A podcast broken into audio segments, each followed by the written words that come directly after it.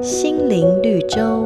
有一个有钱人死后遇见了魔鬼，魔鬼若无其事地说：“你的后代为了庞大的遗产，每天都上法院互告，整个家族都快散了。”他很生气，就跟魔鬼说：“看你要多少钱，我上去瞧一瞧，马上就回来。”魔鬼比了一个一。有钱人问：“一百万吗？”魔鬼摇摇头。“一千万吗？”魔鬼又摇摇头。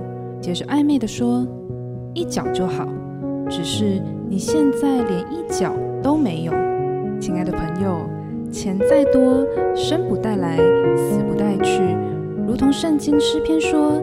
那些倚仗财货、自夸钱财多的人，一个也无法赎自己的弟兄。又说，因为他死的时候什么也不能带去，他的荣耀不能随他下去。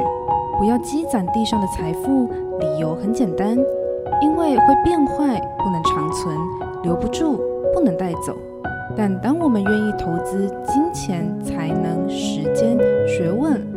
随耶稣，遵行上帝的旨意，就是投资到永恒，不但能够存到永远，而且是神所喜悦的。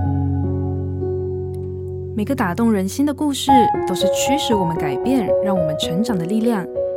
如果你喜欢我们的节目，请帮我们分享给你的朋友，也别忘了按下订阅，避免错过之后精彩的内容。